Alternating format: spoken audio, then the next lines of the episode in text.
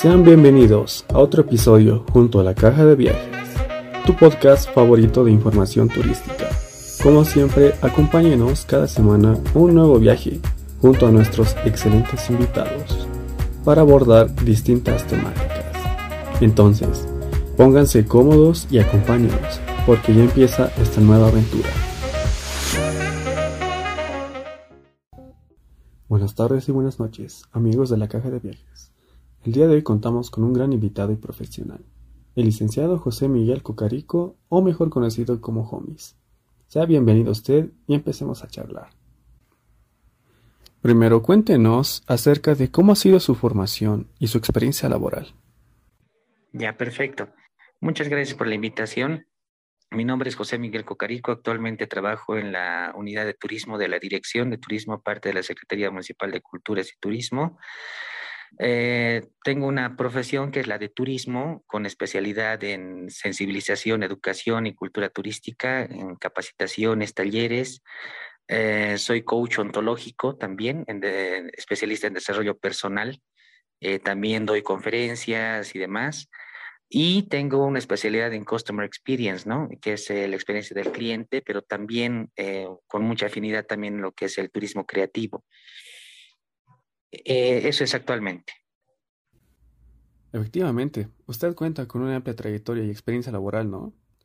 Ahora, en relación a su pasado como universitario, cuéntenos, ¿qué es lo que desearía haber conocido cuando comenzó su carrera? Bueno, desearía haber sabido desde un principio de que eh, turismo es para personas que realmente, eh, uno, son quieren conectarse con el ser humano, ¿no? Para mí turismo es una persona que se conecta con los seres humanos, es una carrera de seres humanos, pero además me hubiera gustado saber de que eh, turismo es igual a creatividad, ¿no? Si tú no te sabes eh, reinventar, si tú no sabes actualizarte, innovarte, mueres. Por ejemplo, eh, yo, yo siento ahora con todos estos años de trabajo, que ya son más de cinco o seis años en el rubro de turismo, eh, decir ¿no? a todos los jóvenes de que eh, sirve mucho las especializaciones, ¿no? muchísimo más que incluso que los masterados, doctorados, precisamente en turismo, ¿no?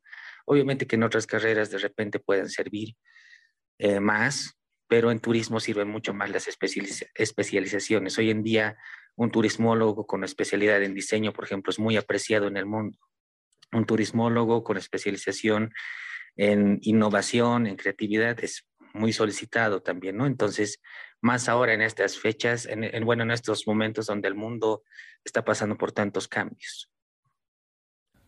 Claro, como alguna vez nos decía una estimada docente en la universidad, que los profesionales en turismo tienen que ser doctores de las personas, porque tienen que diagnosticar y en base a ello ayudar a que esa persona cumpla sus sueños. Ahora, bien sabemos que en todas las carreras existen mitos, que las personas piensan acerca de otras profesiones. Ahora usted, con su trayectoria y experiencia, cuéntenos qué mito de su profesión o de su campo de trabajo le gustaría desmentir. Sí, eh, creo que hay un mito eh, muy profundo. Eh, creo que es ese ámbito de que si tú estudias turismo, tienes que ser guía o tienes que trabajar en una operadora de turismo, ¿no? Creo que es un mito que hoy en día los jóvenes de turismo, los que están estudiando, se encierran mucho en esa cápsula, ya que turismo en realidad es una variante gigante, ¿no? Tú puedes ser, es multidisciplinaria y tú puedes ser quien quieras ser. Por eso es que ahí la importancia de la especialización. Tú puedes estudiar turismo, pero puedes darle afinidad o una especialización con otra carrera o con otro tema, ¿no? O diplomado, etcétera, etcétera. Creo que es un mito que muchos encierran a que solamente se puede trabajar en una agencia o en, o en guías. En efecto, es un mito que todos creo que conocen y que es bueno desmentirlo. Ahora entrando más en materia, cuéntenos acerca de cuáles considera usted que son cuatro lugares, en tanto museos, iglesias, calles, etc., el casco viejo que un turista debería visitar sí o sí cuando llegue a La Paz.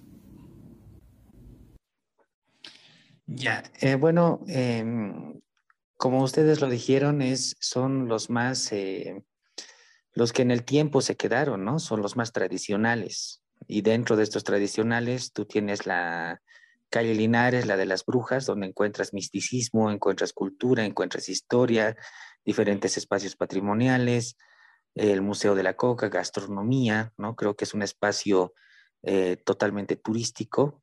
El segundo, para mí, es eh, la calle Jaén, donde tú encuentras la mayor cantidad de espacios eh, de, mm, de, espacios municipales, donde tú puedes encontrar la Casa de Murillo, la de metales preciosos, costumbrista, la del litoral, etcétera, etcétera. Otro espacio también, eh, creo que es importante la Basílica de San Francisco por su importancia, pero además el museo que también contiene ¿no? esta basílica es un tercer lugar. Y bueno, eh, un cuarto, un quinto lugar para mí son eh, que ahora es parte de este casco urbano central, antiguo y demás, es los teleféricos, ¿no? Que se convierte ya en parte de este casco. Y el último, eh, tal vez pueda ser el, el Prado, la Plaza Murillo, que contiene también en sus alrededores diferentes iglesias patrimoniales arquitectónicas de gran valor. Súper. Es una invitación para todos nuestros oyentes, para que puedan darse una vueltita y que puedan observar con sus propios ojos la magia y lo especial que tienen estos lugares.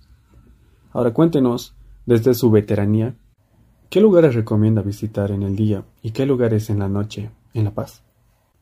Eh, si hablamos eh, durante la mañana en el municipio de La Paz, creo que hoy en día tenemos eh, varios espacios naturales, ¿no? Uno de esos es, por ejemplo, el Valle de la Luna, que es el atractivo número uno más visitado del municipio de La Paz.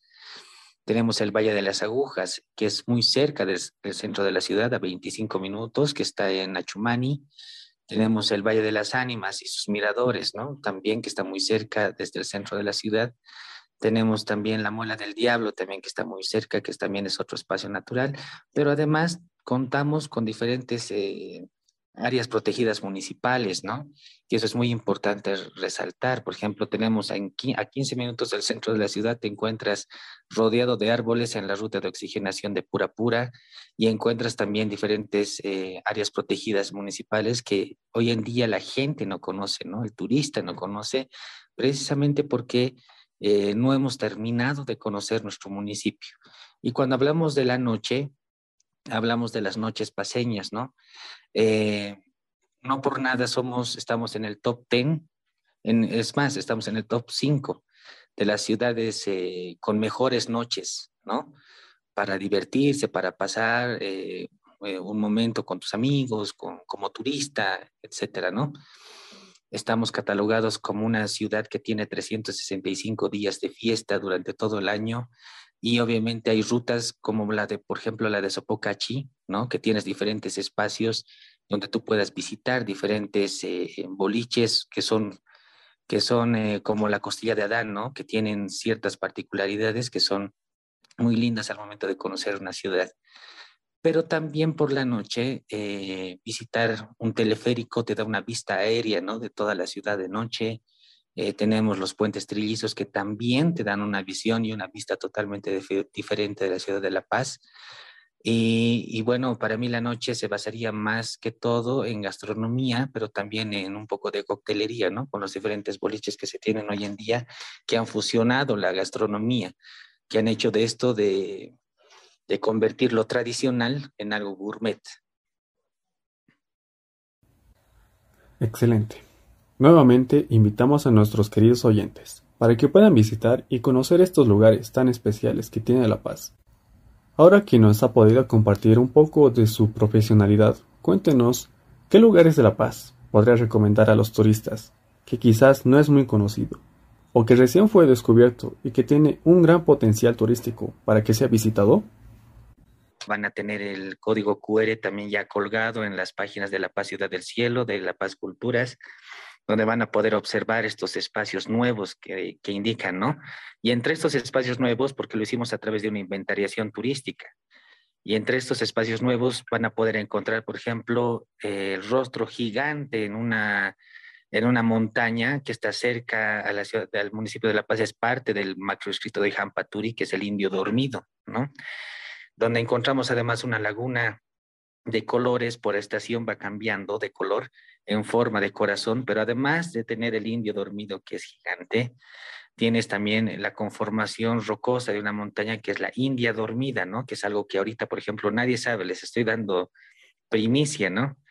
Eh, por otra parte, eh, también saber que en Jampaturi también tenemos otro espacio que igual a una hora de la ciudad de La Paz tú puedes encontrar eh, caballos salvajes, puedes hacer pesca deportiva, y es impresionante saber que en el municipio de La Paz se encuentran tantos de estos espacios. También vamos a lanzar lo que es el, las cuevas de Sambo Salvito en, en Periférica también, que tiene mucha historia, mucha importancia.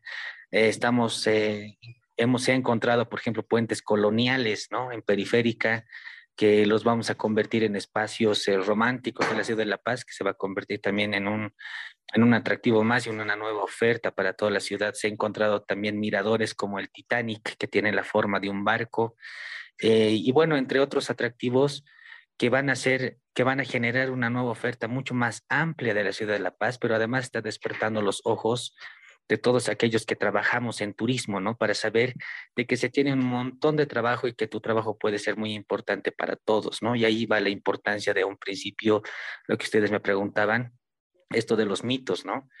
Ahorita, en este momento, por ejemplo, se necesita personas que sepan de inventariación, se necesita personas en comunicación, en audiovisual para hacer nuevos videos, se necesita diseñadores, se necesita un montón de profesiones para generar estos nuevos atractivos y ahí mostramos la grandeza de lo que es el turismo.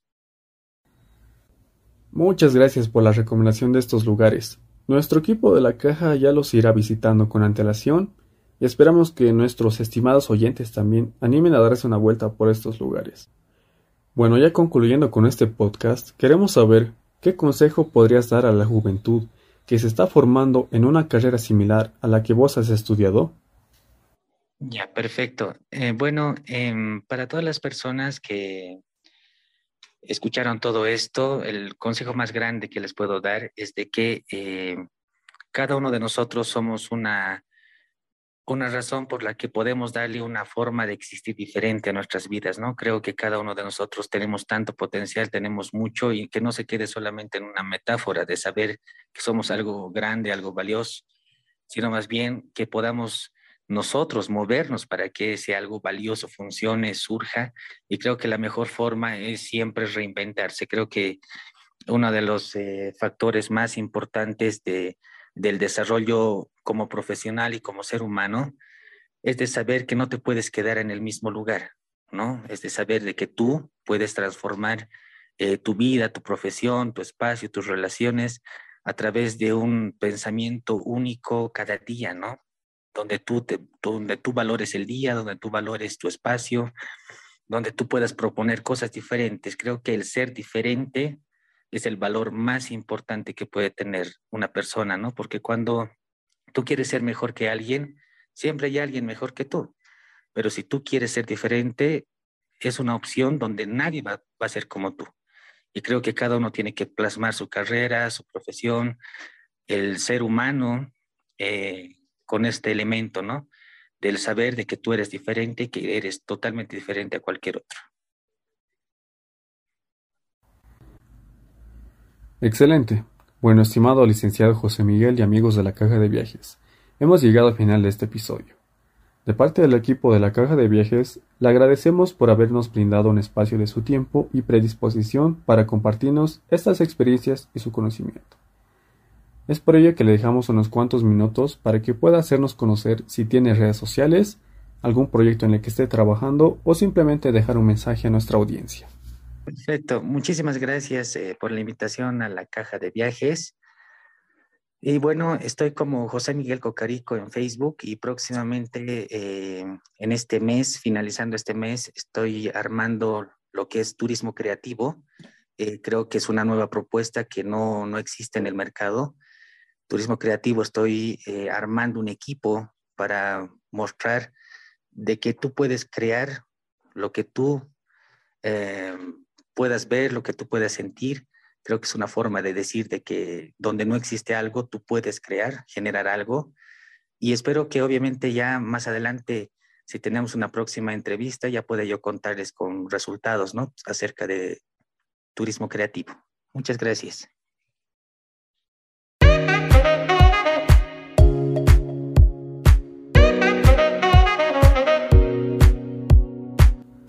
No olvides seguirnos en nuestras redes sociales, en Facebook, Instagram y en nuestra página web, donde podrán encontrar nuestro blog. Muchas gracias por acompañarnos en otro episodio de su podcast de información sobre viajes.